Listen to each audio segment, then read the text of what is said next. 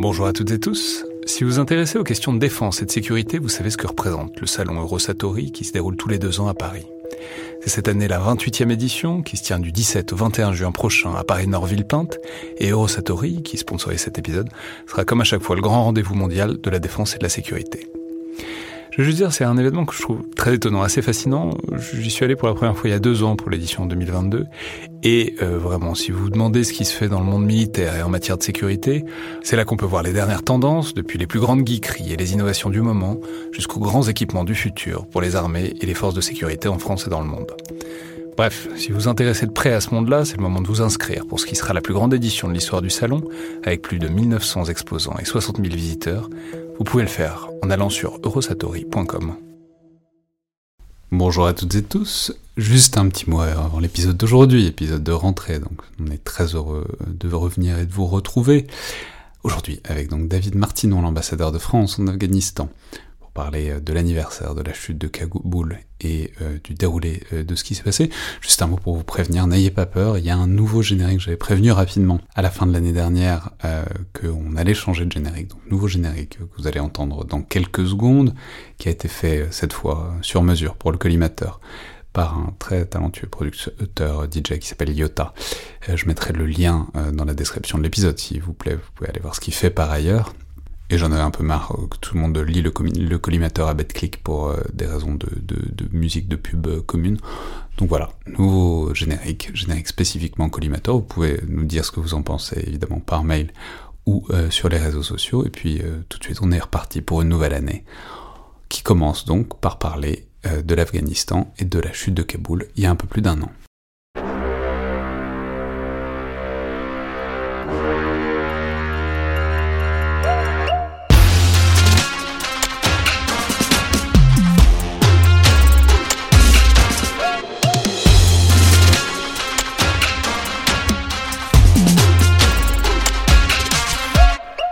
Toutes et tous et bienvenue dans le Collimateur, le podcast de l'Institut de recherche stratégique de l'école militaire, l'IRSEM, consacré aux questions de défense et aux conflits armés. Je suis Alexandre Jublin et aujourd'hui pour parler de l'Afghanistan, de la présence occidentale et de la guerre qui s'y est déroulée pendant deux décennies, euh, jusqu'à la chute de Kaboul euh, aux mains des talibans hein, il y a un peu plus d'un an, c'était le 15 août 2021, suivi euh, de peu par le départ de toute la quasi-totalité des représentations occidentales sur place, dans la quinzaine de jours qui a suivi.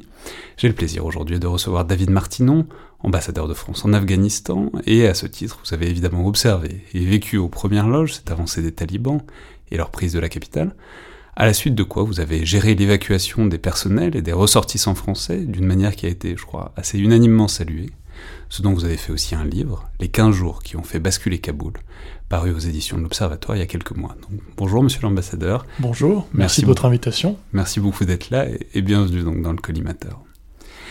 Alors, je vais simplement commencer par dire que c'est un choix très conscient et assumé de, recommencer cette nouvelle saison du podcast en parlant euh, de la fin de la guerre en Afghanistan, plutôt que se, se, relancer tout de suite sur l'Ukraine, même si évidemment on y viendra dans des épisodes prochains.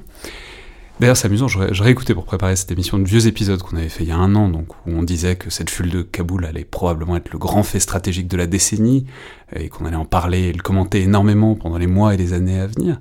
Évidemment, on l'a un peu fait, mais il y a eu un autre grand fait stratégique quelques mois après, et une guerre ouverte plus proche de nous, en tout cas géographiquement, qui a occupé le devant de la scène et de l'attention sur les questions militaires et stratégiques.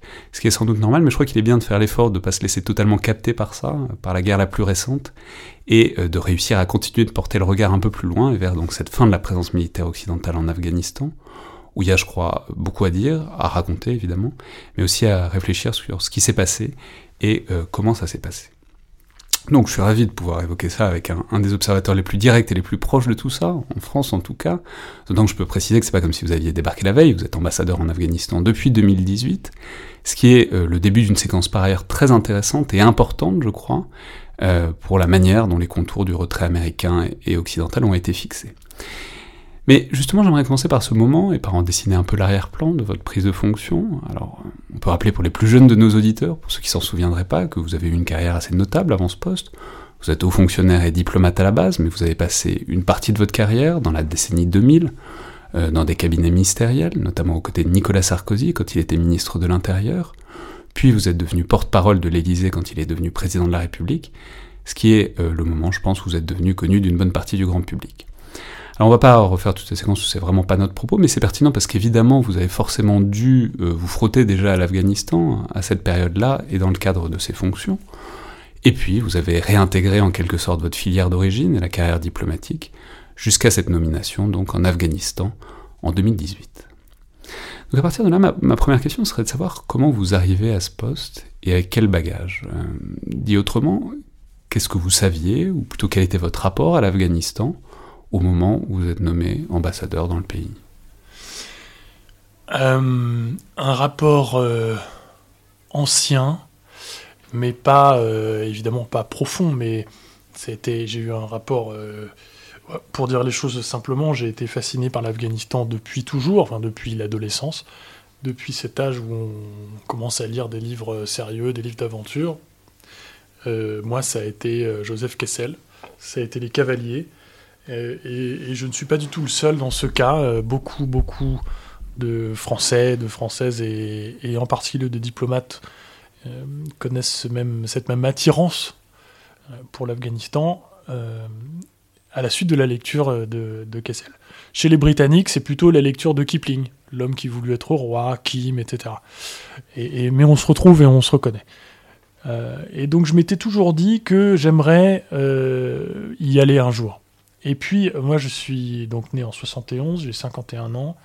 Un des premiers souvenirs politiques que j'ai, c'est encore antérieur au, cavalier, c'est le souvenir de la de l'intervention soviétique en Afghanistan euh, en décembre 1979. J'en ai le souvenir, euh, une annonce radio, etc. Euh, et puis quand je suis entré au Quai d'Orsay, j'étais adjoint au porte-parole et je lisais le matin la, correspondance diplomatique et j'allais toujours voir en priorité les télégrammes diplomatiques signés de Kaboul. nous avions à l'époque, c'était les, talibans saison 1, 98. Et nous avions à l'époque un chargé d'affaires qui était euh, à Islamabad et qui venait de temps en temps pour euh, euh, avoir des entretiens à, Kaboul avec ce régime que déjà nous ne reconnaissions pas.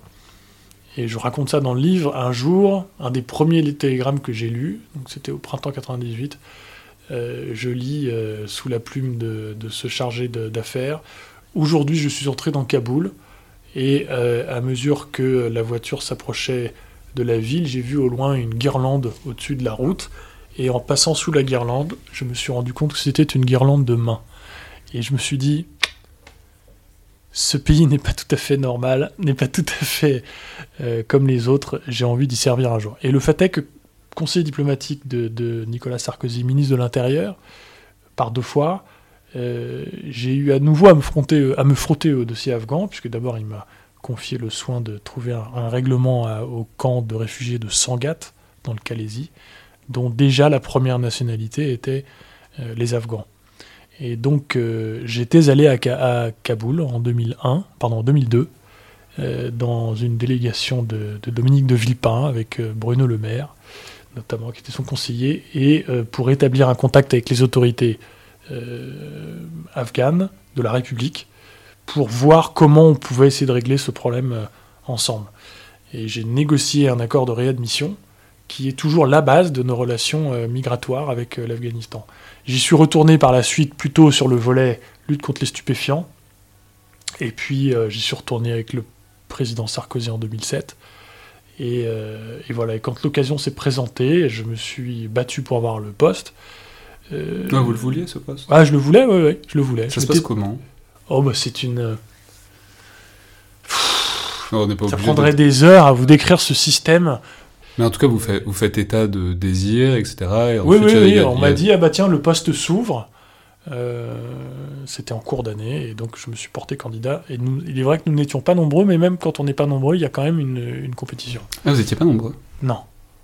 Mais non, parce que c'est une vie très dure. C'est une vie très dure où vous êtes euh, seul. mais c'est un, un, poste très important. Oui, mais euh, je, répète que c'est une vie très rustique. Euh, c'est une vie où on n'a pas de vie privée, où on n'a euh, on voit pas sa famille, où on vit sous. moi, je vivais en permanence sous la protection de, de sept opérateurs du RAID. J'avais tout le temps mon, gilet pare-balles à portée de main.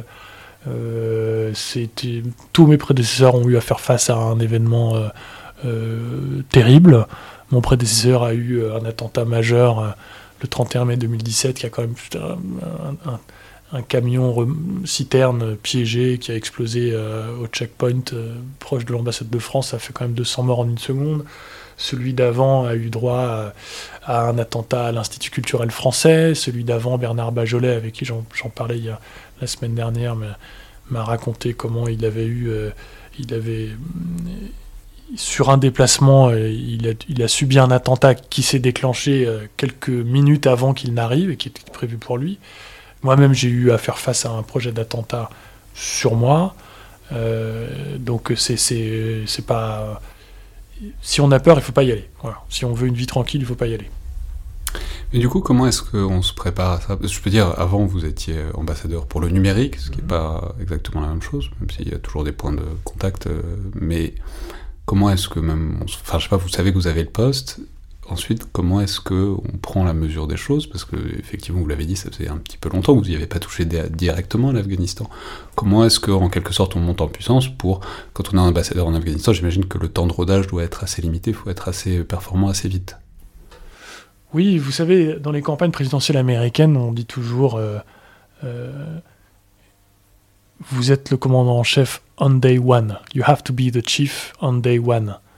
Euh, c'est exactement ce que l'on ressent euh, quand on arrive à Kaboul, c'est-à-dire que vous êtes accueilli à l'aéroport par votre équipe de sécurité, on n'attend pas les bagages, on part tout de suite en voiture blindée, euh, un cortège discret, et, ne serait-ce que dans ce voyage d'un quart d'heure, quand ça roule, vous vous rendez compte que ce n'est pas un contexte normal, et que dès votre arrivée, les considérations de sécurité de votre équipe et de vous-même euh, doivent, euh, doivent prévaloir surtout. Et donc c'est la première des priorités.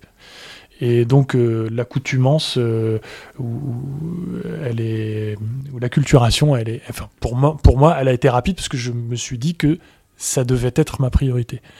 Et, et le fait est que non seulement c'était un choix stratégique pour moi de me concentrer sur ça d'abord, mais en plus j'ai mis en place des, routines, des entraînements pour que ce processus d'aguerrissement face à une menace terroriste qui était extrêmement diverse et extrêmement présente dans ces années-là, pour vous dire, euh, une victime du terrorisme sur deux dans le monde est afghane. Hein, il y a des, attentats à peu près tous les jours dans Kaboul, et selon des modes opératoires extrêmement divers. Ça va de la mine magnétique sur les, contre les voitures, euh, au blast, évidemment, comme nous l'avions subi par deux fois, euh, au, mitraillage de convois et à l'attaque complexe. Les explosifs. Ouais. Les, attentats à l'explosif. Mais on peut dire que vous avez évidemment des voitures blindées, mais les voitures blindées, ça, ça, ça, ne tue pas l'effet de souffle, notamment qu'il peut y avoir si vous avez une, mine sous la voiture. Voilà, exactement. Euh, même une petite mine magnétique, enfin qu'on dit magnétique parce qu'on arrive à la cloquer sur la portière de votre voiture blindée, ou on la colle en passant. Euh, si vous ne sortez pas de la voiture, vous y restez par l'effet de surcompression. Euh, je, suis assez confortable d'entrer dans les détails ici parce que je suis à l'IRSEM et parce que je sais que vous êtes un spécialiste d'histoire militaire, mais pour moi ça, faisait partie de notre vie quotidienne et c'était un péril auquel nous devions nous adapter, nous devions nous entraîner, on devait s'entraîner à, sortir des voitures en 5 secondes avec euh, le, gilet pare-balles, etc. On devait s'entraîner à euh, mettre notre garrot, euh, etc. Et ça, c'est la partie vraiment très personnelle, donc ça peut, tout peut basculer en un instant. Mais plus largement, sur votre poste, alors là on connaît évidemment la fin de l'histoire, euh, l'enchaînement il y a un an au cœur de l'été, etc. Est-ce que vous vous disiez que ça pouvait finir comme ça? Est-ce que vous y préparé même mentalement, euh, du point de vue, je sais pas, de l'organisation, de devoir partir précipitamment? Peut-être que les talibans... Ah oui, bien sûr. Ah mais très, très rapidement. C'est-à-dire, parce que nous avons de bons services de renseignement, la DGSE qui a très très bien travaillé à Kaboul, nous savions assez vite ce qu'il y avait dans l'accord qui était en préparation entre euh, les États-Unis, l'ambassadeur Khalilzad et les talibans. Et donc nous avons su très tôt que euh, ce n'était pas un accord de paix, mais un accord de retrait en sécurité. Et donc à partir de la seconde où il était signé, donc le 29 février 2020, c'est simple, hein, année bissextile, année des élections, parce que c'était nécessaire pour le président Trump. Nous savions qu'il y aurait une date, une date limite, qui était dans l'accord, qui était la date du 1er mai 2021.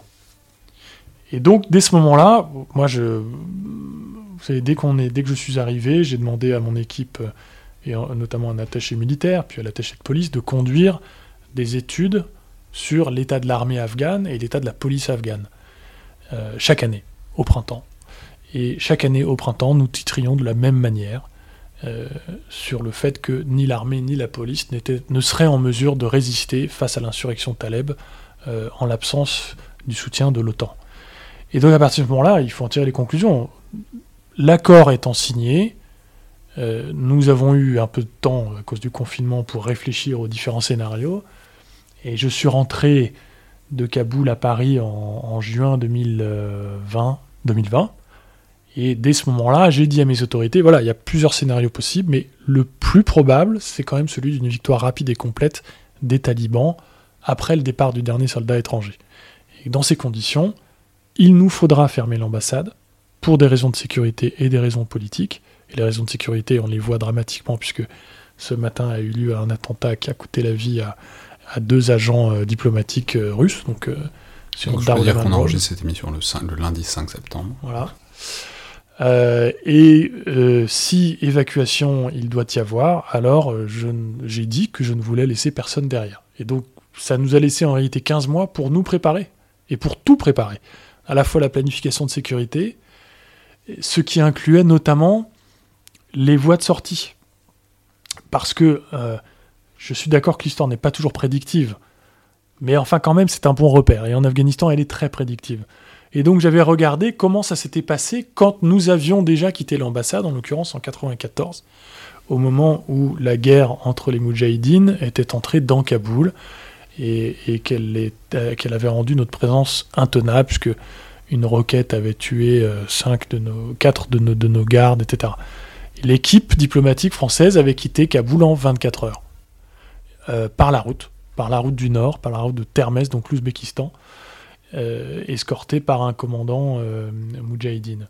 J'avais regardé à nouveau, et j'avais demandé à mon équipe de regarder exactement ce que l'on pouvait faire, quelles étaient les routes terrestres? Euh, il y en avait quatre. Et en réalité, assez rapidement, en regardant dans quelle mesure ces routes étaient libérées, euh, et elles ne l'étaient pas. Certains tronçons étaient déjà, 15 mois avant, étaient déjà contrôlés par les talibans.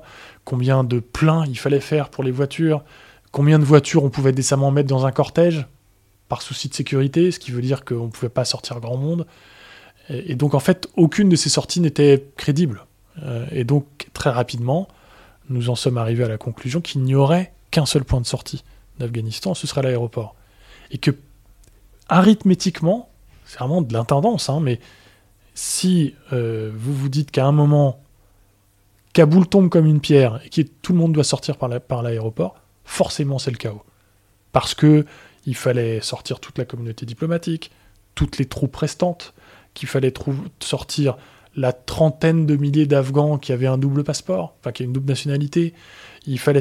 Bref, mathématiquement, ça allait être le chaos à l'aéroport. Et c'est la raison pour laquelle nous avons fait les choses en amont et que notamment nous avons sorti tous les employés afghans de l'ambassade plusieurs mois avant la chute de Kaboul. Alors, on reviendra évidemment sur le déroulé fin, parce que c'est vraiment ce que raconte le livre, en tout cas une grande partie du livre. Et si on se replace peut-être encore à ce moment où vous arrivez, pour essayer d'avoir une compréhension générale, justement, quelle était votre compréhension générale de la chose? Si tant est que vous en aviez une, d'ailleurs, de ce qui avait marché, ce qui n'avait pas marché, vous aviez évidemment une relation aux faits militaires, aux armées françaises, parce que vous aviez eu des fonctions où vous les aviez vues de près, mais vous avez été familier probablement de ce qui s'est passé en Afghanistan pendant la décennie ou presque de présence française.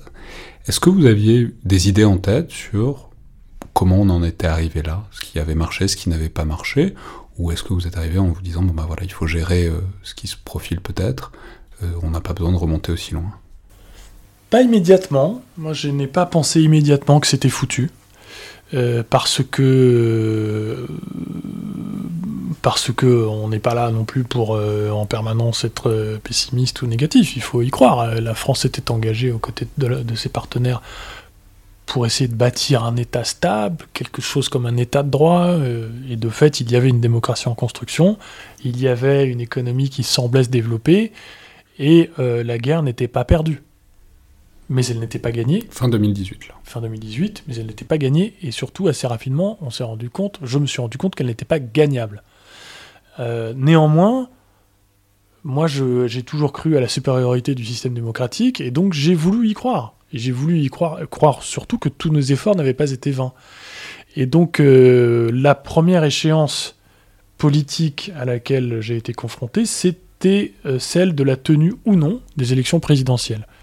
Et moi, je me suis bagarré pour qu'il y ait des élections présidentielles, à la date euh, normale. Là où les Américains ne voulaient pas en entendre parler, disant qu'ils voulaient plutôt euh, se concentrer, focus on peace. Ce qui pour moi ne voulait rien dire, comme si on ne pouvait pas à la fois négocier et avoir des élections présidentielles. Je considère au contraire qu'il fallait à la tête de la République un homme légitimé ou relégitimé, relégitimé par le vote, plutôt qu'un président finissant sans mandat clair euh, et donc forcément plus faible. Et Donc là, on peut ailleurs, je- préciser qu'à cette époque-là, donc c'était Ashraf Ghani, Ouais. qui avait déjà été élu déjà dans des conditions Ouais. un peu incertaines, Ouais. qui se fait réélire dans des conditions encore beaucoup plus incertaines. Euh, et donc, euh, voilà, on arrive, euh, il y a un processus démocratique qui légitime pas grand-chose en fin de compte. Alors, c'est c'est exactement ça. Je reviens juste un pas en arrière. Moi, je considérais que c'était quand même très très difficile d'entrer en négociation pour défendre la Constitution et la République, et dans le même temps dire que, bon, au fond, l'institution de la présidence ou du président ré- de la République, c'est pas si important que ça, et qu'en fait les élections, c'est pas si important que ça. Je pensais que c'était un non-sens absolu. Et donc je me suis battu pour que les élections se tiennent, euh, parce que, euh, et j'ai dit, notamment, j'ai fait des discours où je disais qu'une élection n'était jamais un facteur de division si elle était organisée et si elle se tenait dans la transparence et la régularité. Et j'y crois profondément.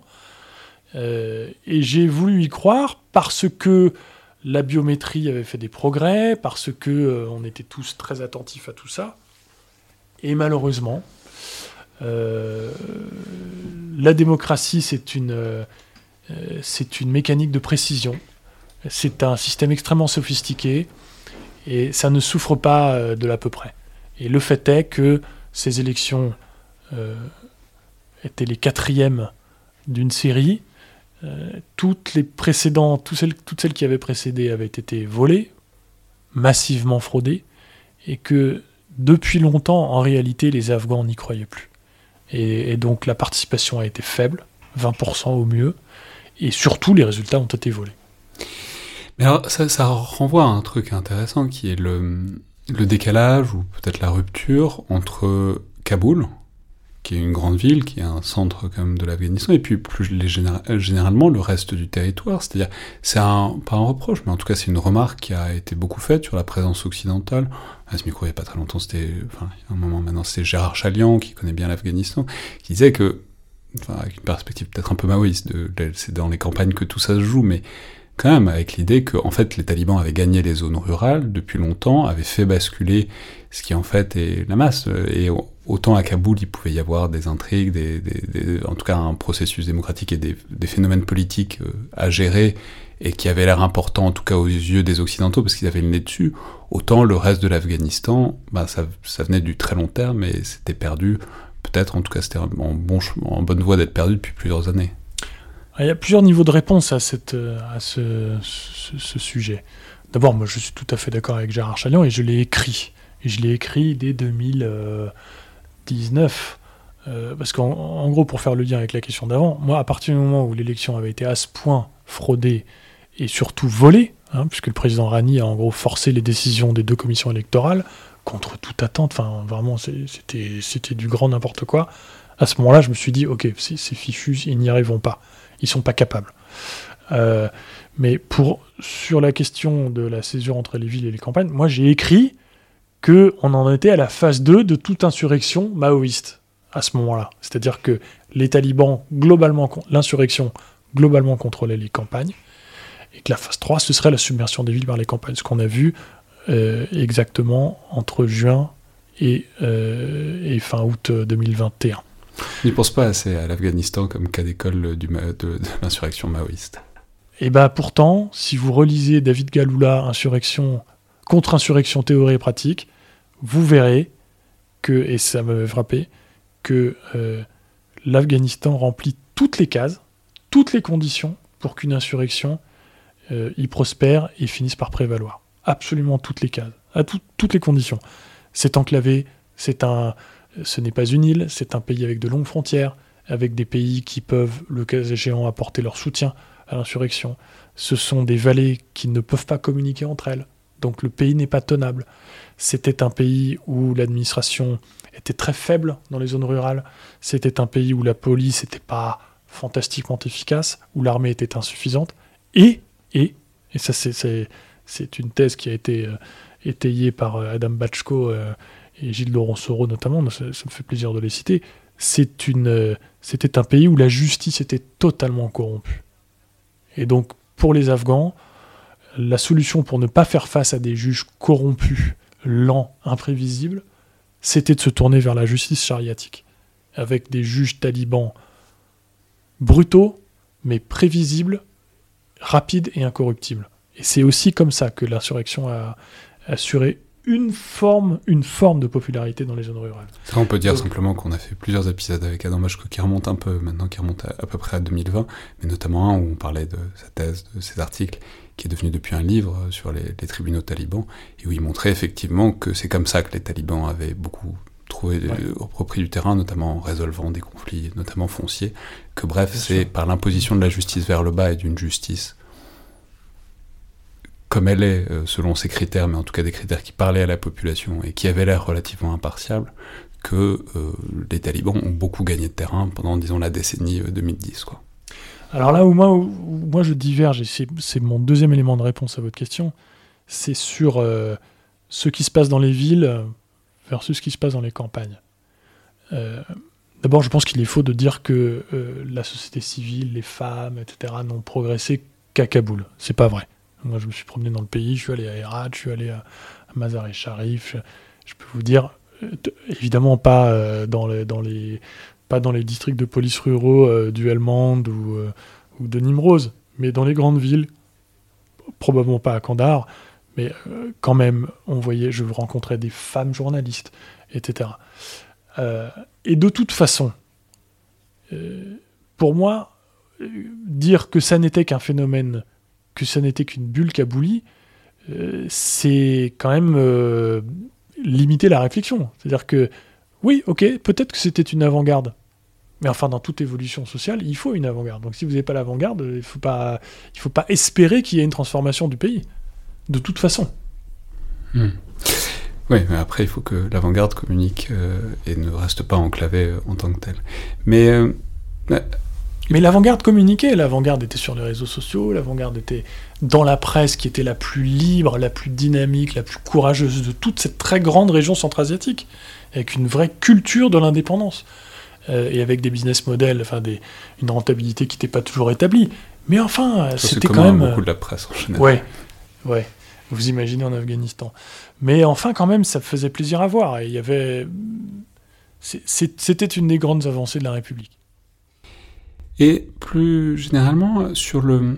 Est-ce que vous aviez une, appréhension même de la, du bilan de la présence française militaire? C'est-à-dire, c'est, bon, c'est compliqué parce que vous arrivez plusieurs années après le fait que les derniers contingents militaires français euh, soient partis, euh, notamment de la vallée de la Capissa. Enfin, bon, vous les avez pas vus, vous aviez pas à gérer ça en, direct, mais en même temps, évidemment, on passe pas une décennie ou presque dans un pays sans qu'il y ait une forte mémoire aussi des soldats qui sont tombés euh, dans la lutte contre les talibans.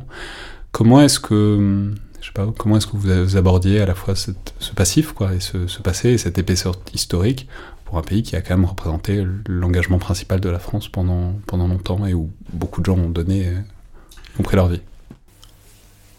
Déjà, euh, moi je, considère que l'armée française a très bien travaillé, qu'elle a bien fait son travail, et que euh, quand les ordres étaient clairs, ils étaient exécutés, euh, n'oublions jamais que nous avons eu 90 hommes euh, qui ont laissé leur vie, que 700 hommes en sont revenus blessés. Euh, et surtout, ce qui est important, c'est que, à ma connaissance, on ne peut pas dire que les forces spéciales françaises qui faisaient de la contre-insurrection ou du contre-terrorisme ait commis le moindre crime de guerre. Je n'ai pas connaissance de tels faits.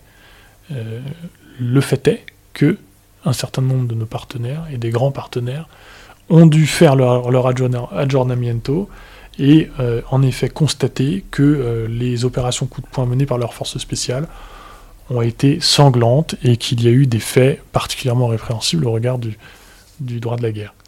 Euh, mais au-delà de tout ça... Mais vous pensez que ça c'est anecdotique ou que c'est... pas du tout anecdotique. C'est ça, c'est structurel pour vous. Oui.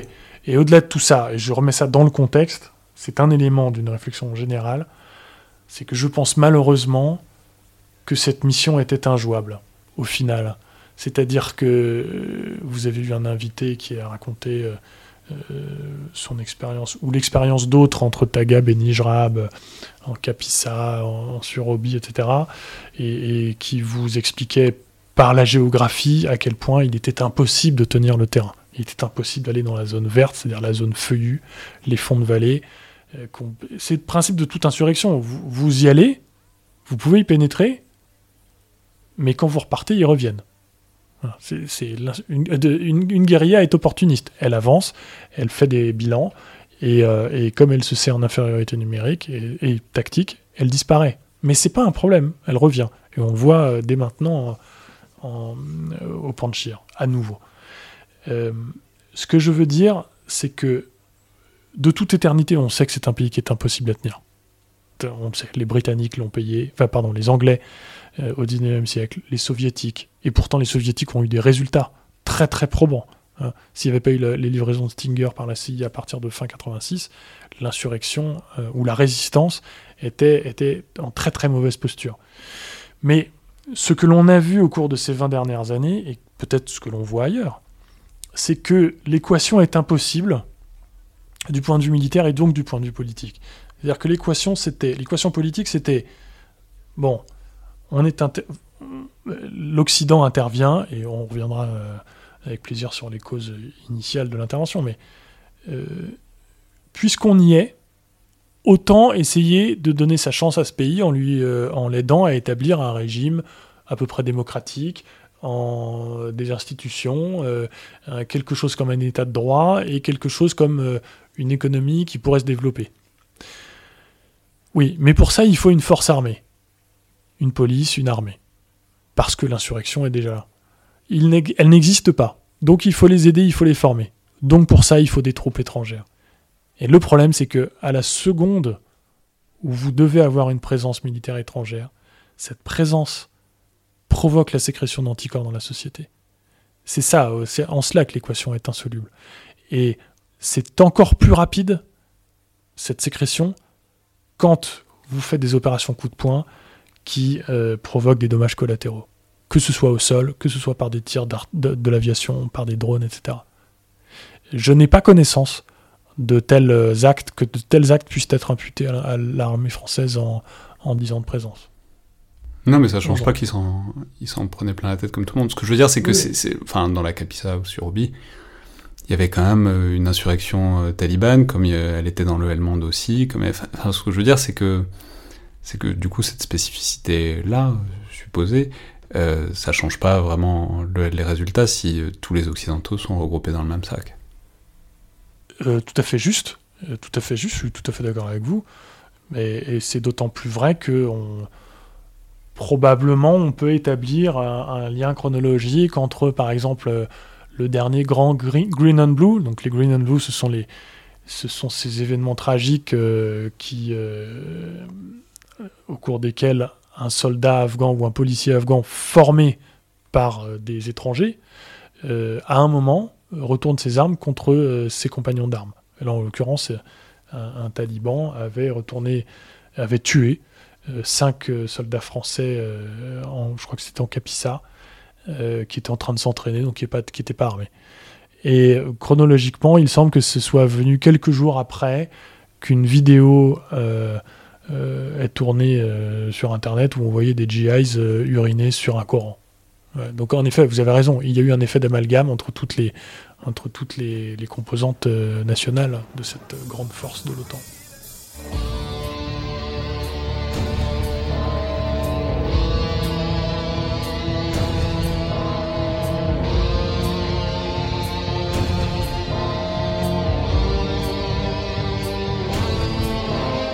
покоренных однажды небесных вершин. По ступеням обугленным на землю сходим под прицельные залпы наветов и лжи. Мы уходим, уходим, уходим, уходим, прощайте, город.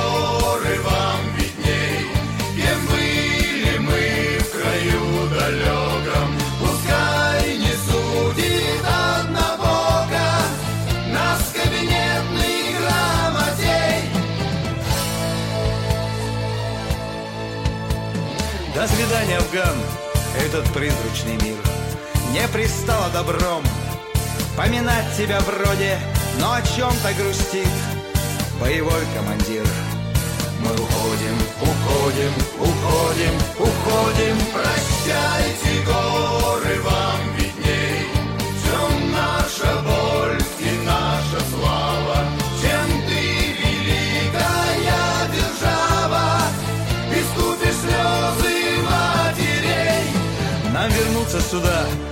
больше не суждено Сколько нас полегло в этом долгом походе И дела недоделаны полностью, но Мы уходим, уходим, уходим, уходим. Прощайте, горы,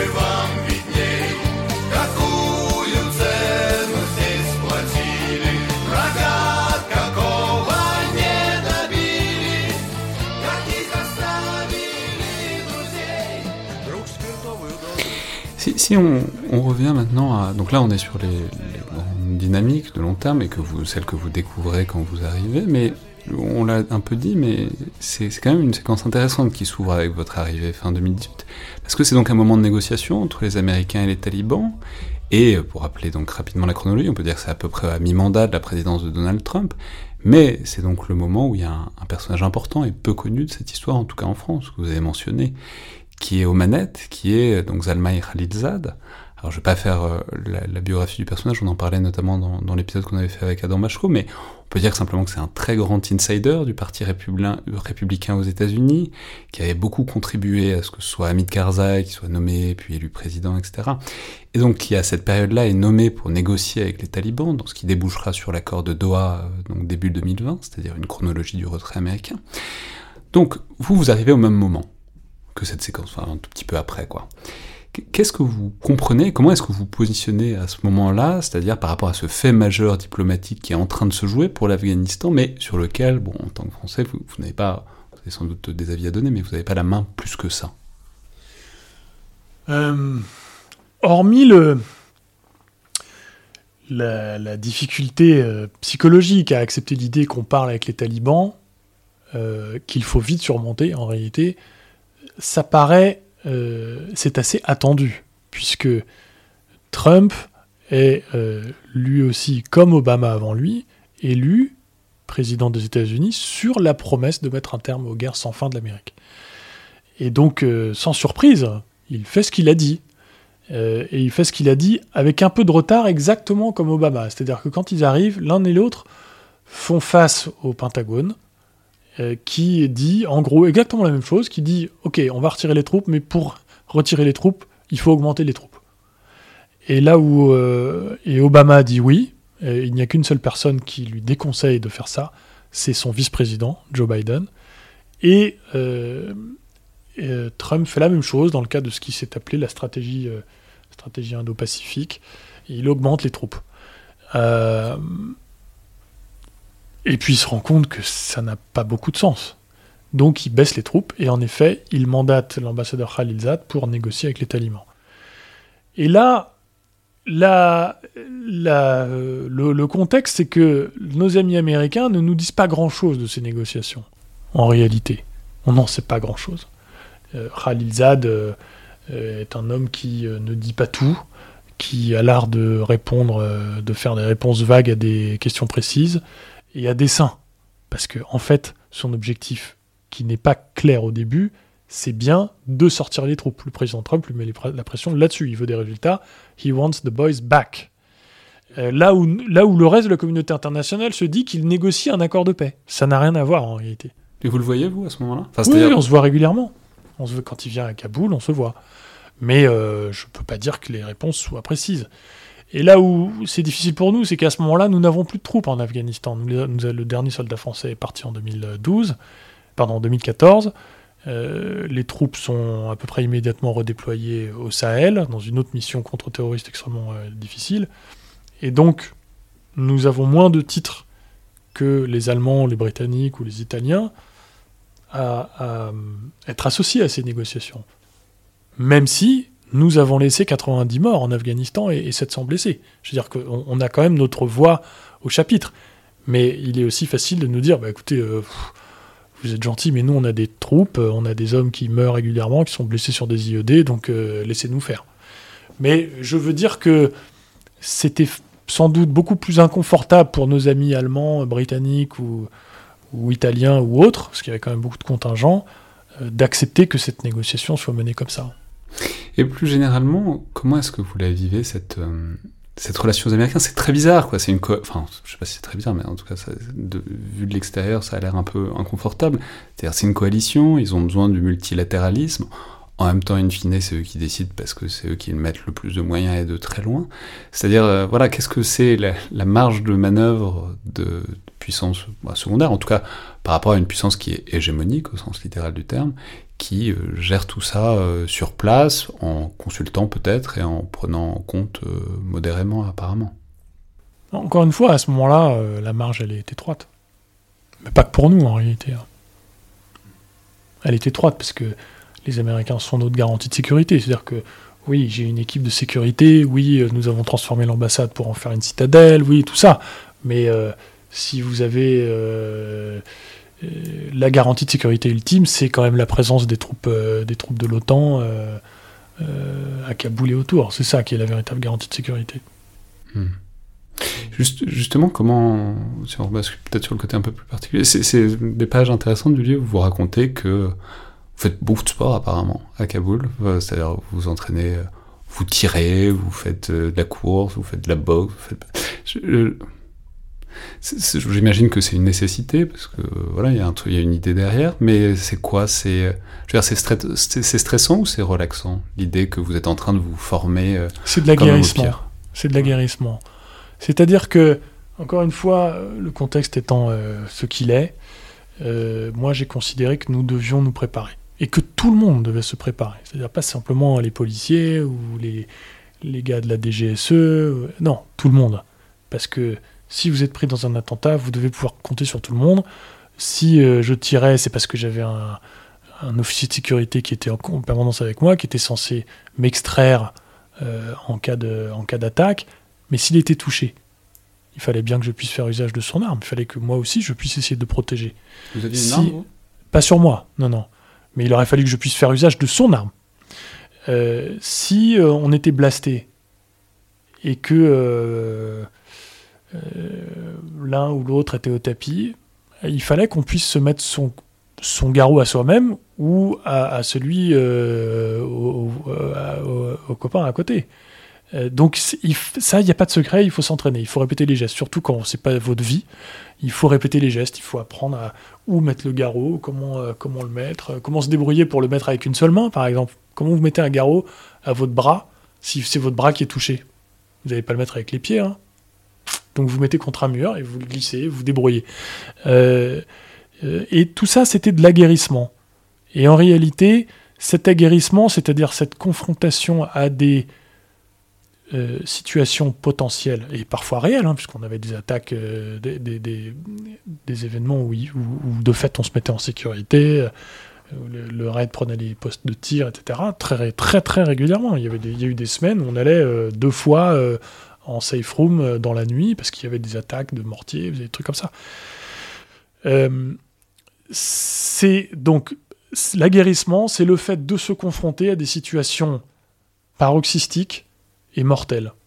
Et donc, en faisant ça, eh bien, ça vous rentre un peu dans la tête, euh, ça vous confronte à l'inattendu, et comme le disait, euh, comme l'écrivait Saint-Exupéry, dans Pilote de guerre, euh, quand il, il, essaie de décrire le sentiment qu'ont les pilotes quand ils partent, ce qui fait le plus peur, c'est ce qui est inconnu. Dès qu'on a des éléments auxquels se raccrocher, des procédures qu'on a déjà vues, des exercices qu'on a déjà faits, alors on retrouve du sang-froid, et un peu plus de clairvoyance. Donc c'était euh, c'était ça l'objectif. C'était vraiment. Et puis il y a ça, et puis il y a aussi la nécessité de travailler en confiance les uns avec les autres. Donc c'était aussi du management de ma part. Je voulais montrer que ce que j'imposais à tout le monde, c'est-à-dire euh, ces exercices, euh, etc., je les faisais moi-même. Et puis encore une fois, c'est très bête, hein, mais s'il faut courir sous la mitraille avec un gilet lourd, il vaut mieux être en forme. Si vous devez sortir d'une voiture blindée en 5 secondes, je peux vous dire que la, portière d'une voiture blindée, quand vous avez en plus le gilet lourd, voire le casque, euh, il, faut, il faut être en forme. Parce qu'après, il faut courir en plus. Il faut se mettre le plus loin possible. Et, puis voilà, et puis par ailleurs, comme on était à l'isolement complet, euh, si vous faisiez pas de sport, vous grossissiez. Et à la fin, vous vous sentiez prêt Est-ce qu'on peut se sentir prêt d'ailleurs? Nous étions en tout cas probablement les plus préparés, parce que, encore une fois, on s'était mis en noyau dur. On était déjà en noyau dur quand Kapoul tombe. On a renvoyé tous nos, employés afghans, on, est à la moitié de l'effectif, on a détruit euh, les munitions excédentaires, on, a revu les procédures pour détruire les voitures, pour neutraliser les voitures blindées, ce sont des armes de guerre, donc il fallait pas les laisser derrière nous. Euh, on sait ce qu'il faut faire. Donc nous sommes préparés, mais les crises, ça vous montre toujours que euh, on a beau être préparé, on n'est jamais prêt. Mais la préparation vous donne l'agilité, l'agilité pour euh, faire face à l'imprévu, faire face au conforme, comme disent, comme disent les militaires. Euh, c'est le, général Marshall, dont Churchill disait qu'il était le véritable vainqueur de la Deuxième Guerre mondiale, qui disait euh, quelque chose comme le plan c'est bien, la planification c'est mieux. C'est-à-dire que c'est bien d'avoir un plan, de savoir ce qu'il faut faire, à quel endroit, et à quel moment. Mais euh, euh, quand la crise vient, il faut surtout être capable de répondre à l'imprévu.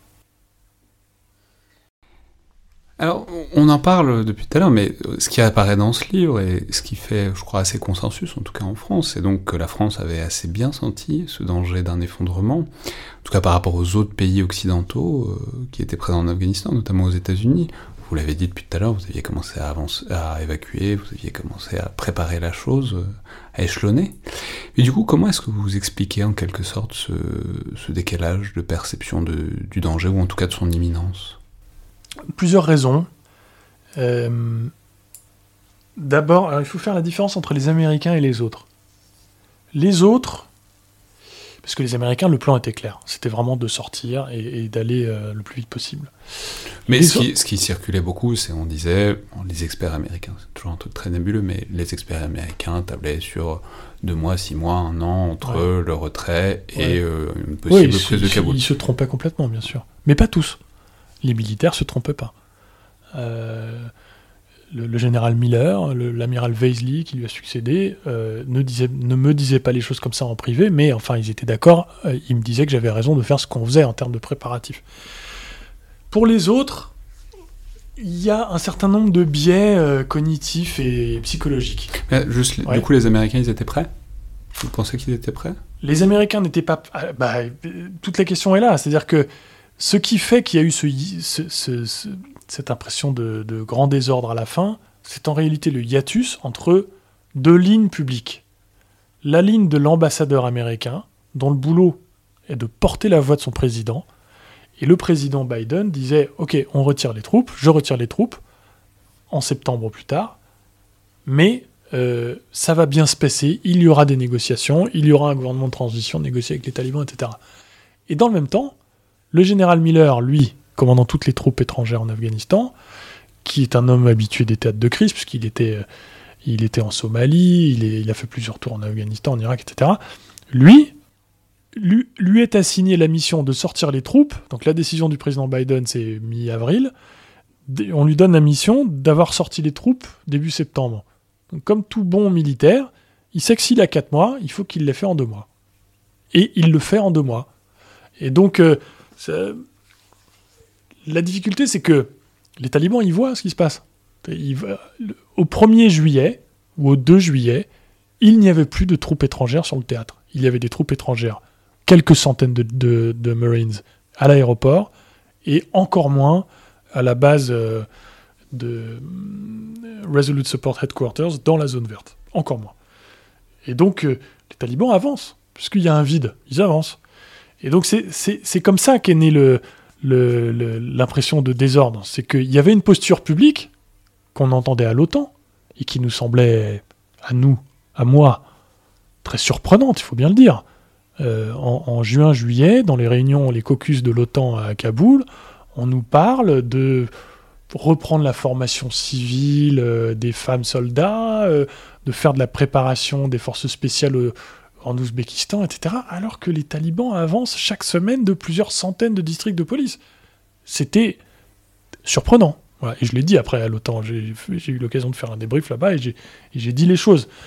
donc pour en revenir au, aux autres, si vous voulez, il y a deux, à mon avis au moins deux biais cognitifs et, psychologiques. Le premier, c'est que c'est un biais psychologique qui est que quand euh, vous avez beaucoup investi sur un projet, c'est très difficile d'accepter, de constater que le projet est voué à l'échec.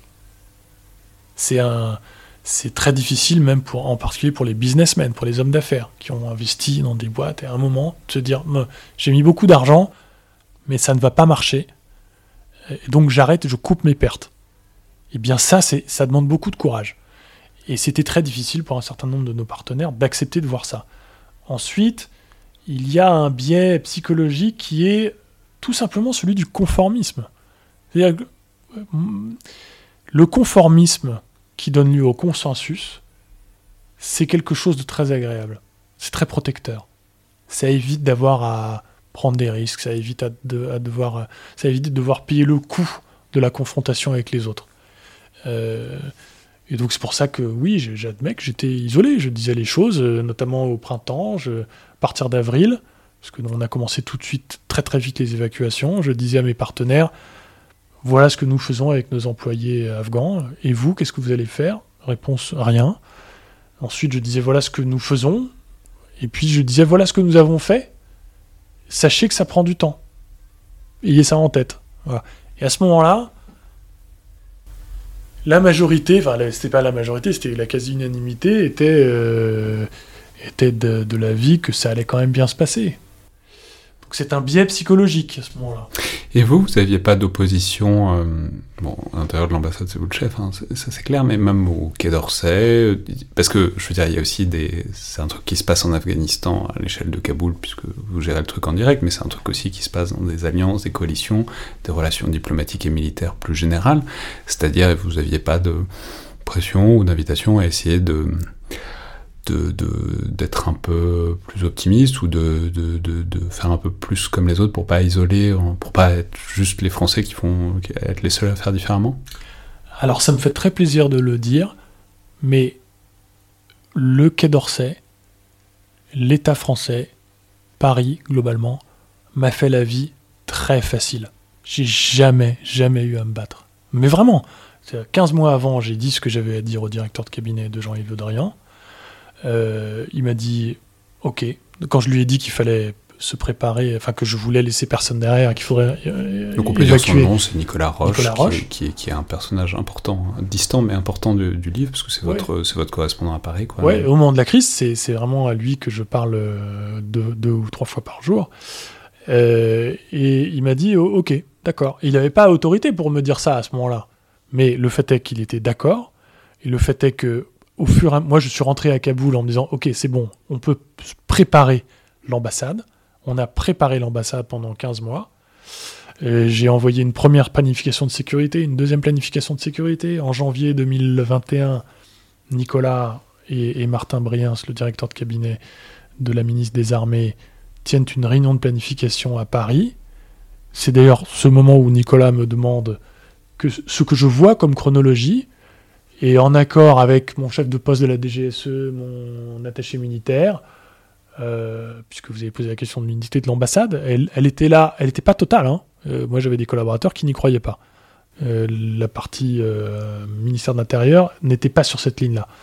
voilà, mais bon, c'est pas grave. Hein.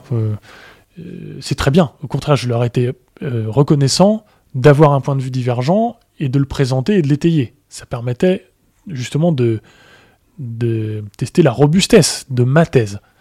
Et le fait est qu'à cette réunion, euh, j'ai répondu euh, que ce serait entre que Kaboul tomberait entre 3 mois et 45 jours après le départ du dernier soldat de l'OTAN.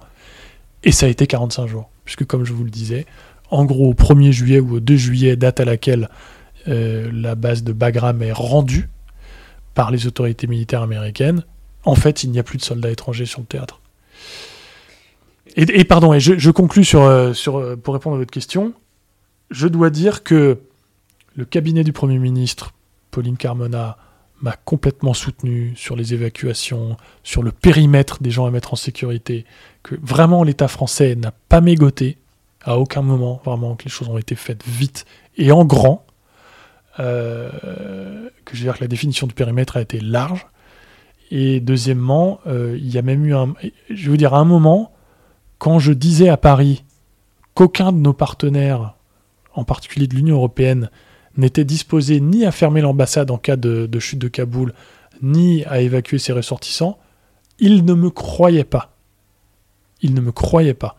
Et donc Nicolas Roche, notamment, avait demandé, donné instruction à tous les ambassadeurs de l'Union européenne de faire des démarches dans leur pays de résidence pour aller tester euh, les, autorités locales sur leurs projets en Afghanistan, pour essayer de vérifier ça et d'essayer de les, les remuer, quoi, de les, faire euh, prendre conscience des, périls. Donc c'est pour vous dire que, de ce point de vue-là, vraiment, ils m'ont fait la vie facile. Mais ça, quand on, c'est un diagnostic évidemment qui s'avérait euh, juste, mais en même temps, là, c'est une manière de considérer la, chose de manière un peu statique, euh, comme s'il y avait un truc inéluctable. Et je veux dire, on sait euh, qu'à cette période, un, des grands leviers pour lesquels les talibans ont avancé si vite, c'est qu'il y avait un discours des talibans qui promettait euh, l'amnistie, la fin des guerres, qu'ils allaient pardonner, qu'ils allaient être réunis, qui a beaucoup marché, en tout cas qui a, qui a été suffisant pour créer le doute, notamment dans les forces armées afghanes. Ce que je veux dire, c'est que peut-être il y aurait eu un moment où il aurait été possible d'imposer un contre-discours euh, pour euh, essayer en tout cas de, freiner euh, cette progression très politique en fait des, talibans au sein de l'Afghanistan. Pourquoi est-ce que vous pensez que ça ça pas marché? Pourquoi est-ce que vous pensez qu'en fait le, discours des talibans s'est complètement imposé dans dans l'été 2021 je pense que c'est pas tant le discours que l'insurrection elle-même en réalité. Euh, moi, j'ai jamais cru à ce discours. Hein. Le truc aussi, c'est que quand vous vous êtes trompé, euh, que vous avez cru qu'un deal était possible avec les talibans, que vous avez vraiment essayé de bonne foi de, de, de pousser les uns et les autres à la négociation, que vous êtes obligé de constater qu'en fait les talibans faisaient ça pour faire semblant, pour gagner du temps, pour arriver à la date du 1er mai sans coup férir, sans faire de, concessions. C'est difficile d'admettre ça, donc euh, forcément vous dites euh, qu'en fait c'était une autre voie vers euh, la paix la sécurité parce que ça a obligé les talibans à changer, etc. J'ai jamais cru, j'ai jamais cru que les talibans allaient changer. J'ai vu qu'ils étaient un peu plus habiles que par le passé, qu'ils avaient négocié cet accord avec les Américains qui était un, accord parfaitement déséquilibré, avec d'un côté des engagements clairs, précis, vérifiables, datés, et de l'autre des engagements vagues, non vérifiables, avec une clause de conditionnalité pour les talibans, donc, avec une clause de conditionnalité générale qui était rédigée de telle manière qu'on voyait bien que euh, les Américains n'avaient aucune envie de l'actionner. Et vous, oui, vous, oui, bien sûr, et euh, évidemment que nous, occidentaux, etc., mais c'est surtout sur euh, la population afghane et dans une certaine mesure sur les forces. Parce que la, question est d'ailleurs un peu un angle mort du livre, c'est les forces, l'armée afghane et son effondrement aussi instantané, quoi. J'y viens. C'est pas, euh, il faut pas croire que les, les, forces afghanes ont cru aux talibans nouveaux. Ils n'ont pas du tout cru, personne n'y croyait. Tout le monde, ils les avaient combattus pendant 20 ans, ils, savaient, ils connaissaient leur, ils savaient très bien. En revanche, là où les talibans ont été habiles, et en cela d'ailleurs ils ont euh, suivi exactement les leçons euh, de David Galoula dans, encore une fois, Contre-insurrection théorie et pratique, c'est que ils faisaient intervenir les elders, c'est-à-dire les, barbes blanches des villages, pour négocier la reddition de, de l'outpost, du, du, poste avancé de l'armée nationale afghane, sans coup férir, en promettant la liberté et même de garder les armes. Et c'est ce qui se passait. Ils étaient malins.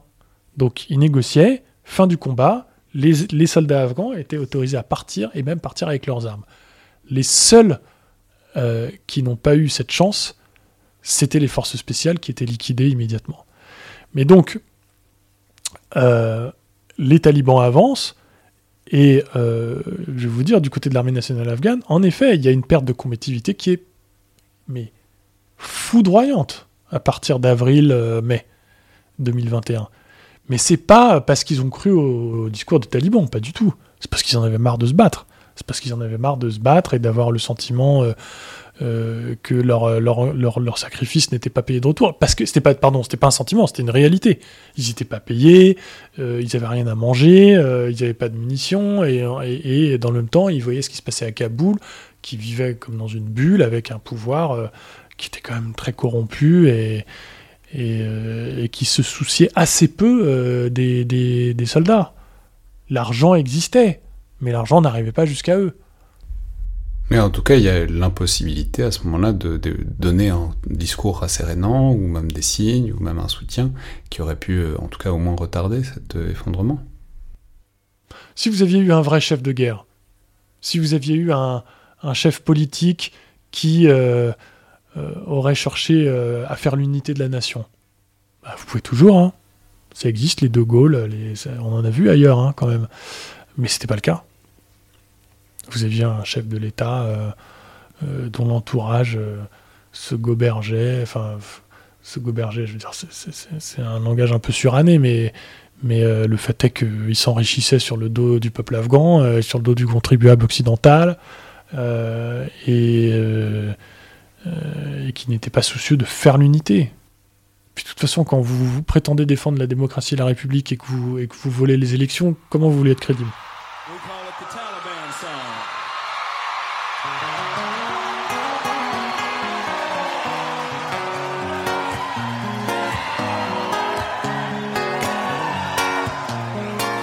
Snap your fingers. Come on.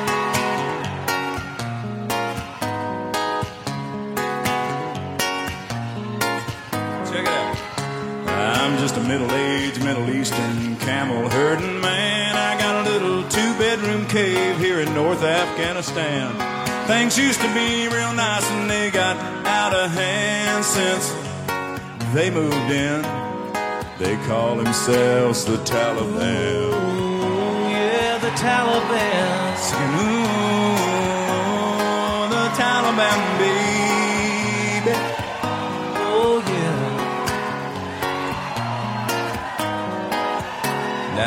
Ain't seen my wife's face since they came here. They make her wear a scarf over her head that covers her from ear to ear. She loves the desert and the hot white sand, but man, she just like me. Now she can't stand the Taliban, the Taliban, baby. But you know someday soon we're both gonna saddle up and it'll be ride camel ride. My old lady, she'll be here with me, just smiling right by my side. We should do just fine out around Palestine or maybe Turkmenistan. We'll bid a fair adieu and flip the finger to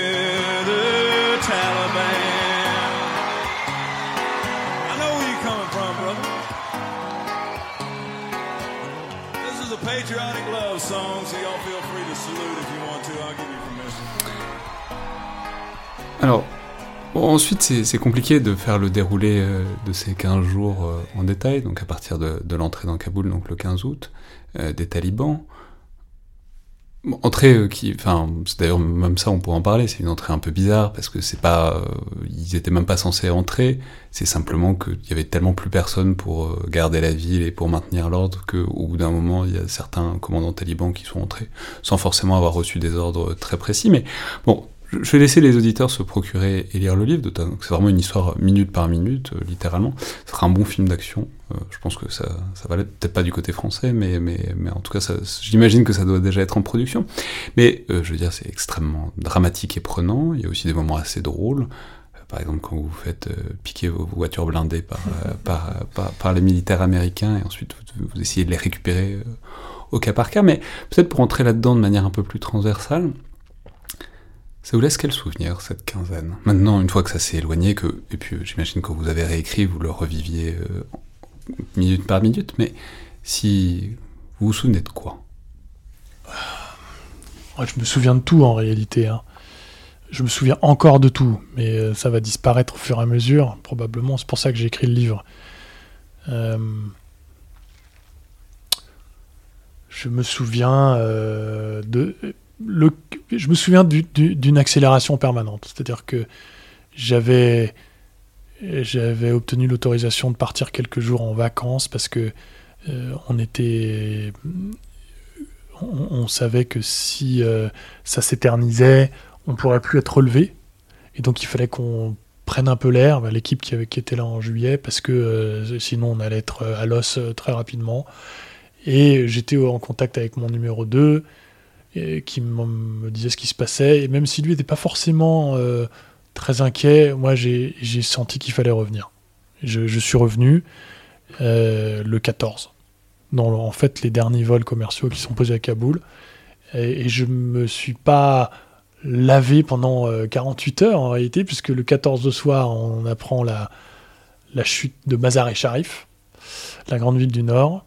Je réunis l'équipe, euh, je leur demande comment ils voient les choses.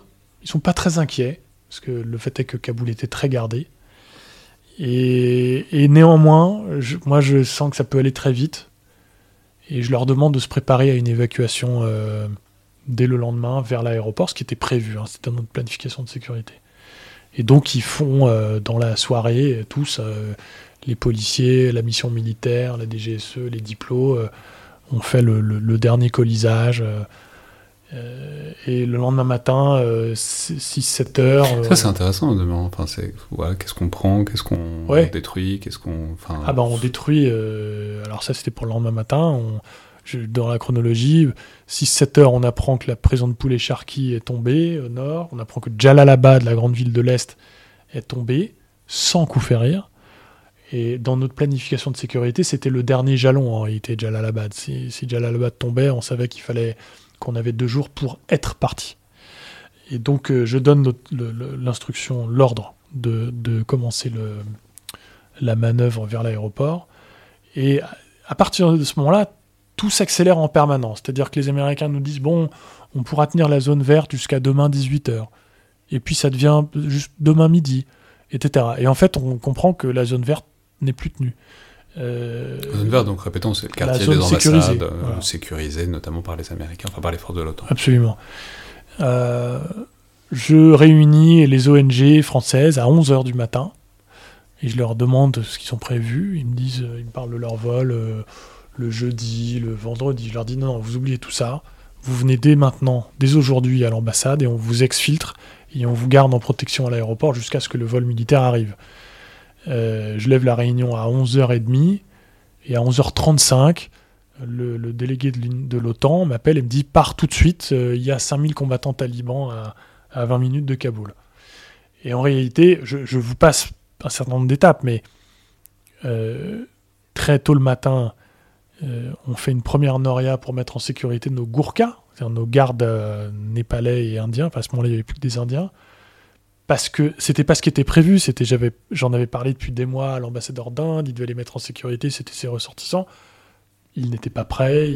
ça parce qu'on peut signaler que donc l'ambassade de France était sécurisée par une compagnie, par, une, société militaire privée, qui, qui, embauchait des Ougurkas qui ont une histoire d'à peu près deux siècles, comme étant des soldats d'élite. Mais bon, il se trouve que c'était donc pas des Français, pas des soldats français qui sécurisaient l'ambassade française, donc ça pose des problèmes différents pour les mettre en sécurité. Voilà. Alors, ils faisaient le périmètre extérieur. Après, les, policiers français faisaient le, deuxième périmètre. Euh, et, voilà. Mais effectivement, euh, ils étaient beaucoup plus en danger que nous et eux n'auraient pas été héliportés, pour raison de nationalité. Donc, euh, j'ai demandé qu'on aille les mettre en sécurité à l'aéroport. Et à ce moment-là, ça prend des heures, parce que c'est déjà le chaos. En réalité, la question que vous posiez tout à l'heure, de savoir comment Kaboul était défendu, en fait, Kaboul n'était plus défendu depuis le petit matin. C'est-à-dire que moi, j'ai appris après que les forces spéciales avaient quitté Kaboul vers 1h du matin, Et qu'en réalité, le matin du 15 août, les soldats et les policiers afghans, ils s'habillent en civil. Il n'y a plus de soldats. Et, euh, les policiers français qui font ces norias vers l'aéroport, parce qu'en plus on évacue le délégué de l'Union européenne, qui, n'a plus de sécurité. Euh, et, ils croisent dans Kaboul les éléments avancés Taleb, qui leur font des gestes, euh, ils miment des gorges des gorges coupées, etc. Donc, en fait, les, éléments précurseurs sont déjà là, ils sont déjà dans Kaboul. Ils sont confrontés aux, policiers français. Euh, et en fait, c'est une accélération permanente. Tout s'accélère. Et, donc, euh, au final, euh, la, dernière accélération de la journée, c'est quand donc on organise la Noria des Français. À ce moment-là, dès, 10 heures du mat dès 11h du matin, midi, pardon, dès midi, l'ambassade de France est la seule ambassade à être restée ouverte dans la zone, dans Kaboul. Euh, hormis évidemment les Russes et les Chinois. Mais, euh, et on accueille les Français, et on fait des norias, et on les ramène, etc. Et puis à un moment. Donc là, vous allez les emmener en voiture Non, non, non, en, hélicoptère. En hélicoptère. Et, à un moment, c'est à, moi de, à moi de décoller parce que la pression est forte, et donc je décolle avec mon équipe. Euh, il est exactement 18h46 et à 18h48, 49, 50, les talibans entrent dans euh, la zone verte euh, et mettent à sac le palais présidentiel et la base où nous, étions partis.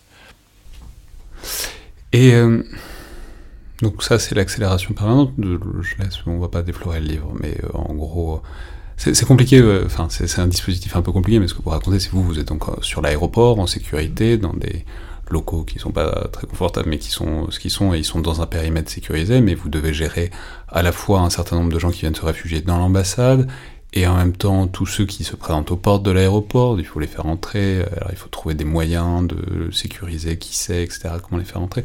Bref, je, laisse euh, les lecteurs euh, découvrir ça dans le détail. Mais vous avez vu des talibans? Oui, oui, on les, on les voyait, on les voyait sur les Tchèques. Euh, ils étaient euh, parce qu'il y avait avant le, premier check euh, de, des Marines ou des soldats turcs ou britanniques, il y avait le dernier check Taleb. Et ils étaient au début ils étaient dans une opération de relations publiques avec nous euh, pas avec les réfugiés. Euh, on a nombre d'histoires de réfugiés, qui se, enfin d'Afghans qui essayaient de passer, de nous rejoindre, qui se faisaient taper dessus, qui se faisaient malmener, qui se prenaient des coups de crosse, les femmes qui se faisaient taper, qui se faisaient mettre la Kalachnikov sur le nez, etc. Euh, au fur et à mesure, effectivement, ils sont devenus beaucoup plus agressifs. De plus en plus agressifs. Puis je les voyais quand ils venaient, il y a eu des moments où ils sont venus négocier, avoir des discussions tactiques. Et puis je les avais, non pas avec moi, avec les autorités militaires américaines. Et puis, euh, et puis j'ai négocié aussi euh, avec le, chef de la sécurité euh, Taleb de Kaboul. vers la fin, quand on a essayé de, faire une grosse opération de, pour faire entrer tous les gens qu'on voulait mettre en sécurité et qui n'avaient pas le courage ou la détermination de s'approcher d'eux-mêmes des portes. Euh, et, donc on leur a fait, on a fait pour eux une opération de bus, sauf qu'on savait qu'il y avait un certain nombre de gens qui n'étaient pas documentés. Et donc euh, j'ai essayé d'obtenir de ce responsable Taleb euh, qu'il laisse passer nos invités, et malheureusement ça a été un échec. Ils vous ont fait Parce que ce que je veux dire, c'est que en fait depuis votre présence, c'était toujours un peu un tiers absent, enfin obscur, enfin on savait qu'il progressait, mais enfin il n'y avait pas de, confrontation, quoi, de truc frontal. Et là, enfin, c'est le moment où, bah voilà, vous tombez à peu près nez à nez avec euh, les talibans, enfin au bout de trois ans. Et quelques... Ils vous ont fait euh, quelle impression? Enfin, est-ce qu'ils correspondaient à ce à quoi vous vous attendiez? Oui, oui, c'était des combattants euh, extrêmement aguerris par des années de lutte on a l'impression que ce sont des combattants qui n'ont pas peur de la mort, qui n'ont vraiment pas peur de la mort. Sinon, on ne peut pas expliquer la dynamique de cette insurrection. Le taux d'attrition des talibans, euh, côté taliban, était monstrueux pendant toutes ces années. Ils se faisaient massacrer au sol par l'aviation euh, afghane et, alliée, et ben pourtant, ils n'ont jamais eu, jamais, de problème de recrutement. C'est ça qui était fou. C'est que la, différence de dynamique entre les forces de l'armée nationale afghane et les forces taleb, c'est qu'en fait, le taux d'attrition était probablement de 1 à 3. C'est-à-dire que pour un soldat afghan tué, il y avait 3 talibans tués. Et pourtant, l'armée nationale afghane n'arrivait pas à, reconstituer ses effectifs, là où l'insurrection taleb n'a jamais eu le moindre problème. Le, comme si le réservoir était infini. Et de fait, on a l'impression que le réservoir était infini et qu'il l'est peut-être encore. Et le réservoir, c'était euh, ces euh, enfants de, de, réfugiés afghans euh, au Pakistan qui fréquentaient les madrasas, de, qui, portaient l'idéologie l'idéologie taleb, qui vivaient d'ailleurs sans femmes. C'est-à-dire que ce sont des jeunes enfants, des jeunes garçons, devenus des adolescents, qui, mouraient souvent très très jeunes, hein, euh, qui ne voyaient pas de femmes, qui n'avaient pas de mère, qui n'avaient pas de sœur. C'était des orphelins, bien souvent. D'où ce rapport incroyablement. Euh, les mots n'ont pas de sens, j'allais dire distancié. C'est pas distancié, c'est des, rapports d'extrême brutalité ou de, méconnaissance ou de peur euh, avec les femmes. Et qui n'avaient pas peur de la mort. Ils mouraient par centaines. Et ben pourtant, ils continuaient à y aller. Ils étaient mal équipés. Comme toute insurrection, il n'y avait pas de sujet de chaîne logistique quand ils avaient besoin de matériel, ils allaient attaquer un outpost, ils prenaient les armes et ils repartaient. Voilà, c'est tout. Et là, vous les voyez, les Red Units euh, de, de, cette espèce d'armée afghane, armée Taleb, pardon, ils sont équipés avec des M16, ils sont équipés avec des, fusils euh, d'assaut américains, euh, etc. Hmm. Et un truc qui est marquant que, vous décrivez, c'est qui fait un peu écho avec ce qu'on disait à un moment avec Adam Bachko, c'est que ils, sont, ils ont l'air extrêmement légalistes. Ce qui est surprenant, mais c'est enfin, presque comique euh, de temps en temps, c'est euh, y a un moment où, je sais pas vous, mais quelqu'un négocie quelque chose avec eux et ils demandent de signer une décharge par WhatsApp. Et c'est, ça renvoie à ce que Adam Bachko disait à ce micro à, un certain temps. Il disait, on pense que c'est, des types qui n'ont pas de droit, pas du tout, c'est des fous du droit. C'est des types qui ont au contraire une surprofusion de droits, qui sont complètement obsédés par ça. Mais c'est pas exactement l'image qu'on s'en fait. Et pourtant, dans les interactions que vous décrivez, ils ont une sorte d'esprit ultra légaliste qui est, euh, auquel on s'attend pas toujours, en fait. Alors, je vais dire des choses un peu, euh, un peu off limit, donc euh, je vais choisir mes mots.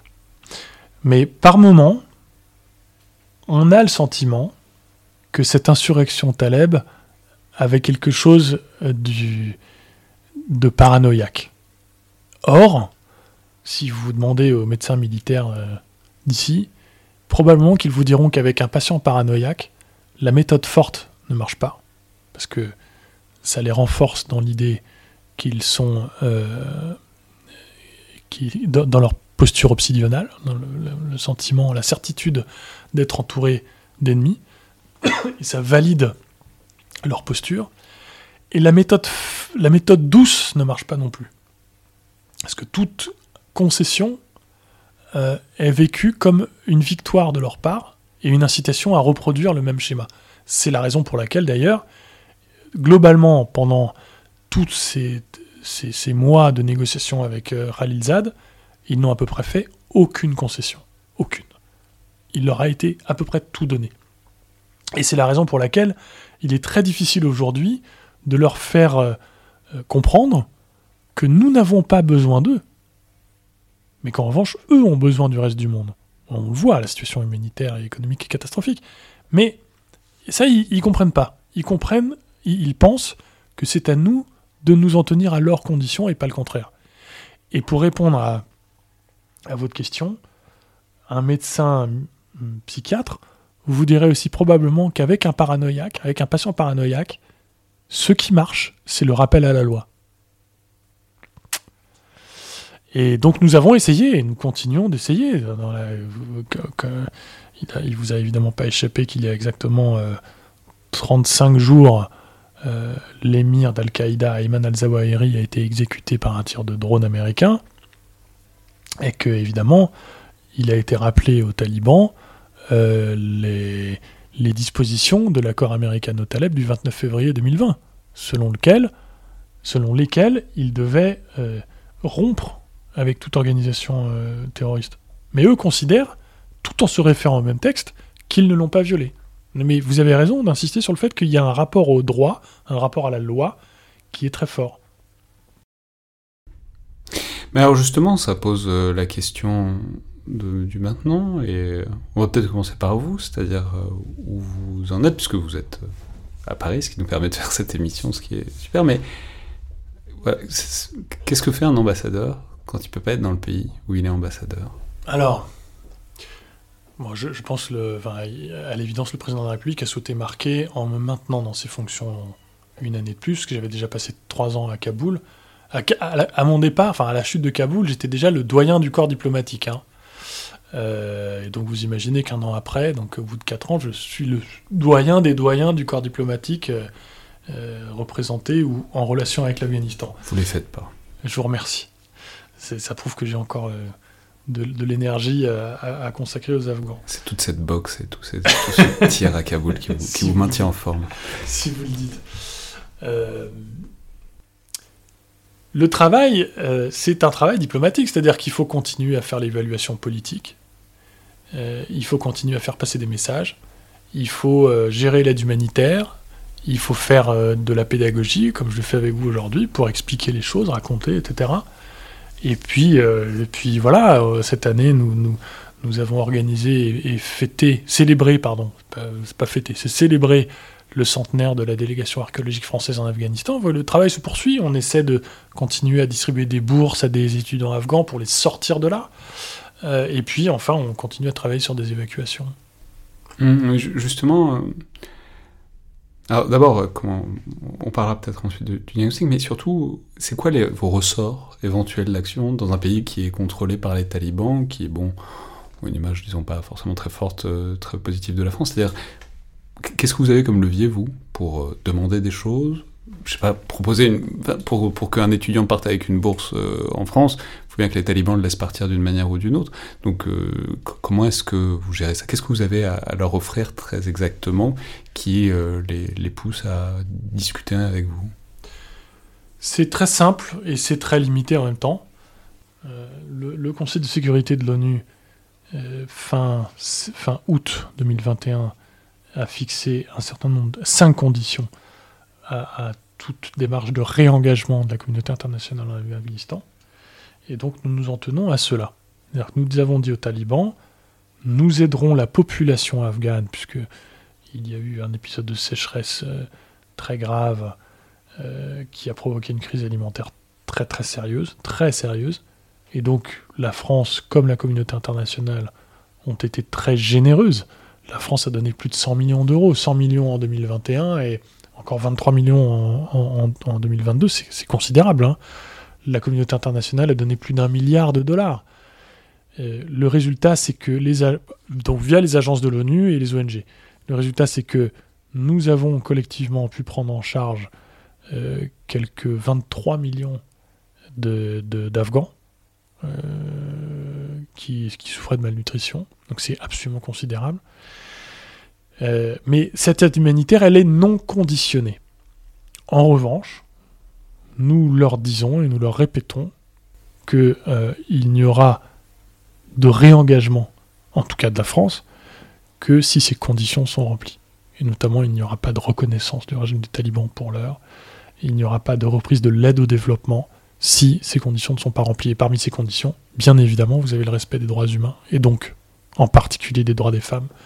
Vous avez la rupture avérée avec les, les organisations terroristes, et là encore, vous, ça fait quand même, ça ne fait qu'un mois qu'on a vu que les liens d'une partie de l'ex-insurrection Taleb avaient encore, euh, euh, donc une partie de l'insurrection Taleb avait des liens extrêmement étroits et intimes avec Al-Qaïda.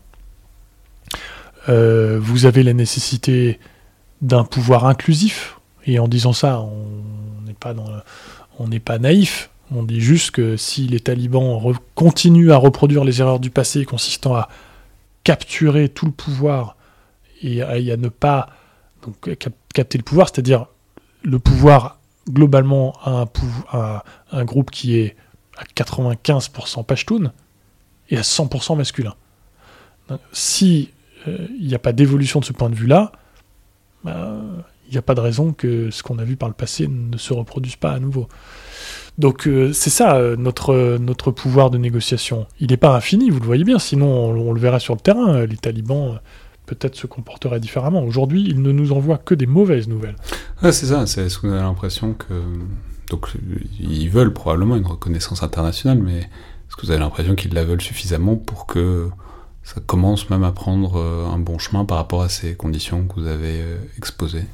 Mais il y a une incompréhension, il y a une pardon, il y a une grande difficulté de leur part à comprendre ça, à comprendre que la communauté internationale n'est pas à la disposition des talibans et qu'en en ce qui concerne la France, par exemple, nous n'avons pas d'intérêt offensif en Afghanistan, et nous n'en avons d'ailleurs jamais eu.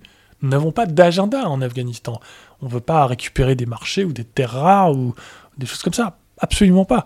Nous avons, il est vrai, des sujets défensifs qui, sont nos, qui correspondent à nos priorités de sécurité nationale, ou de sécurité intérieure plutôt, euh, et en l'occurrence, euh, il y a le terrorisme, euh, il y a l'immigration, il y a la lutte contre le trafic de stupéfiants. Mais sur ces trois sujets, moi je n'ai pas arrêté de dire que nous n'étions pas dans l'urgence. On n'est pas dans l'urgence sur les stupéfiants parce qu'on a été en, Afghanistan, l'Ouest, l'Occident a été en Afghanistan pendant 20 ans, avec à un moment jusqu'à 135 000 hommes au sol, et nous n'avons pas réussi à être efficace sur le trafic de stupes. Donc c'est pas maintenant qu'on n'y est plus qu'on va être bon tout de suite. On a décidé de faire autrement. Donc il n'y a pas d'urgence. Sur le terrorisme, euh, le fait est que il faut être très vigilant. Ça a été redit ces derniers jours par le ministre de l'Intérieur et le, directeur général de la sécurité intérieure. Euh, mais euh, aujourd'hui, l'État islamique au Khorasan, c'est-à-dire la branche afghane de Daesh, est un problème, mais c'est surtout un problème local. C'est un problème afghan, voire régional, en incluant euh, les, le, Tadjikistan, euh, l'Ouzbékistan, etc. Mais pour le moment, ça va pas C'est aussi un problème pour les talibans, donc ça fait que... C'est un problème pour les talibans. C'est un peu différent comme équation, c'est-à-dire c'est pas c'est pas c'est pas un jeu à somme nulle, c'est-à-dire c'est ils sont vous avez à peu près des on a des intérêts à peu près alignés avec eux en l'occurrence sur ce cas particulier. Oui, il y a donc pire que les talibans ça s'appelle Daesh.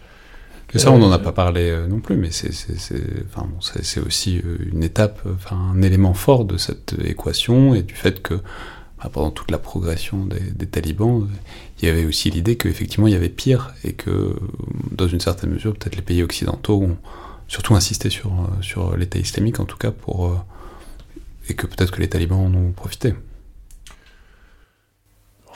Ils en ont profité et peut-être même l'ont-ils provoqué, parce qu'en réalité, l'attentat du 26 août à l'aéroport, qui fait donc 196 morts, dont 13, 13 euh, Marines, euh, il est rendu possible par le fait que lors de leur avancée à travers le pays, les talibans visent les prisons. Ils restent, au début, ils restent en dehors des villes, ils encerclent les villes, mais ils vont chercher les prisons pour obtenir des combattants. Qu'au début, ils sortent les Daeshi et ils les exécutent, et qu'à la fin, ils les libèrent. Et donc, euh, assez rapidement, vous avez une force combattante de Daeshi autour de Kaboul qui est de l'ordre de plusieurs centaines de personnes, nous dit-on à ce moment-là. Euh, et donc, euh, donc oui. Après, ça a été variable. Il y a aussi eu des épisodes extrêmement sanglants entre, entre Daesh et, les talibans. Enfin, ça a été aussi une vraie guerre euh, entre l'un et l'autre. Ah oui, incontestablement, bien sûr. Oui, oui, les, les, les, les, talibans leur ont fait la peau dans le nord, ils leur ont fait la peau dans l'est. Sauf que le fait est que l'État islamique au Khorasan, donc Daesh en Afghanistan, n'a jamais été éradiqué. Euh, il, y a eu, il y avait à chaque début d'hiver des, mouvements de reddition en grand nombre. En réalité, ça n'était que des redditions tactiques et saisonnières. Parce qu'on arrivait des, moments où, où, l'hiver s'installait, où les combattants d'Aeshi n'avaient plus euh, de, de, munitions et de vivres et qu'ils n'allaient pas passer l'hiver et donc ils préféraient mettre leur famille en sécurité et eux-mêmes se rendre parce qu'au moins en se rendant euh, au NDS ou à l'armée nationale afghane, ils avaient la vie sauve, là où les talibans les auraient exécutés dans la, dans, la minute. Euh, et pour autant, Daesh n'a jamais eu de problème pour recruter. Et Daesh n'a jamais eu de problème de financement. C'est la raison pour laquelle, même quand ils étaient au plus bas, ils, ont toujours eu la capacité à perpétrer des attentats absolument horribles, euh, notamment dans Kaboul. On l'a vu à chaque ramadan ces dernières années, on a eu, on a eu l'attaque contre la maternité de Dashté Barchi, où, trois, trois euh, qui n'avaient pas plus de 20 ans, pas plus de 18 ans, hein, sont entrés et ont, massacré des femmes qui étaient en train d'accoucher ou qui venaient d'accoucher, qui ont tiré sur des bébés. Euh, l'année d'après, exactement à la même date, ils ont perpétré cet attentat contre l'école de filles d'Acheté Barchi, qui a fait 96 mortes. Je dis bien mortes, parce qu'en l'occurrence, c'est à peu près 4 classes entières de filles qui sortaient de l'école à ce moment-là. Euh, et donc, ils n'ont jamais eu de problème. Et le fait est qu'aujourd'hui, vous voyez une situation où il y a une opposition en Afghanistan, déjà. Et il y a une, opposition exécrable, détestable, qui est l'État islamique qui euh, massacrent les Hazaras. Il y a à peu près trois semaines, ils ont massacré une centaine de Hazaras dans plusieurs attentats euh, dans des mosquées. Euh, et ils frappent aussi les talibans. L'attentat de ce matin, probablement, l'attentat d'il y a trois jours contre un cortège de, des, Red Units, des forces, des, forces spéciales des talibans qui revenaient d'une parade le jour de la commémoration de la chute de Kaboul. Tout ça, euh, montrent qu'ils ont une capacité à frapper. Et c'est envisageable euh, pour vous, ou pas vous, puisque vous êtes euh, donc en fin de, mandat, d'y retourner? C'est quelque chose, c'est un projet, c'est même pas un projet à ce stade, c'en est où C'est une hypothèse de travail, mais aujourd'hui ça ne semble pas possible, les conditions ne sont pas du tout réunies, ni politiquement, ni en termes de sécurité. vous voyez, je, vous disais tout à l'heure que j'avais dit 15 euh, mois avant la chute de Kaboul que en cas de prise de Kaboul par les talibans, il faudrait évacuer l'ambassade pour des raisons de sécurité, des raisons politiques. Elles sont toujours là, c'est-à-dire les raisons politiques. Nous ne reconnaissons pas le régime des talibans parce que vraiment euh, tous les signaux qu'ils envoient, toutes les décisions qui sont prises à Kaboul sont, insupportables et des raisons de sécurité. Euh, encore une fois, ce matin, deux agents diplomatiques russes ont, été assassinés. Donc, euh, vous voyez bien que c'est compliqué quand même d'avoir une présence diplomatique sur place. Donc, c'est une hypothèse de travail. La France l'avait fait du temps du premier émirat Taleb. Nous, encore une fois, nous avions ce chargé d'affaires à Islamabad qui venait régulièrement euh, à Kaboul. Mais pour revenir, ne serait-ce que pour faire des missions temporaires, il faut une, il faut une séquence un peu, un peu logique, un peu cohérente. Il faut qu'il y ait une bonne nouvelle qui vienne. Et là, des bonnes nouvelles, il n'y en a pas trop. Non. Merci beaucoup, David Martinon. Merci de cet échange. Donc, je rappelle le, livre qui relate euh, cette séquence, donc les 15 jours qui ont fait basculer Kaboul, paru euh, il y a quelques mois aux éditions de l'Observatoire. C'était donc le Collimateur, le podcast de l'Institut de recherche stratégique de l'école militaire. Je vous rappelle que pour la nouvelle année, la, nouvelle saison du collimateur. Encore une fois, toutes les remarques et commentaires sont bienvenus par mail, tout comme notes et appréciations sur les différents outils, soit d'Apple Podcast ou de SoundCloud, ce qui nous aide grandement et puis qui aide aussi la visibilité du podcast. Merci à toutes et tous et à la prochaine fois.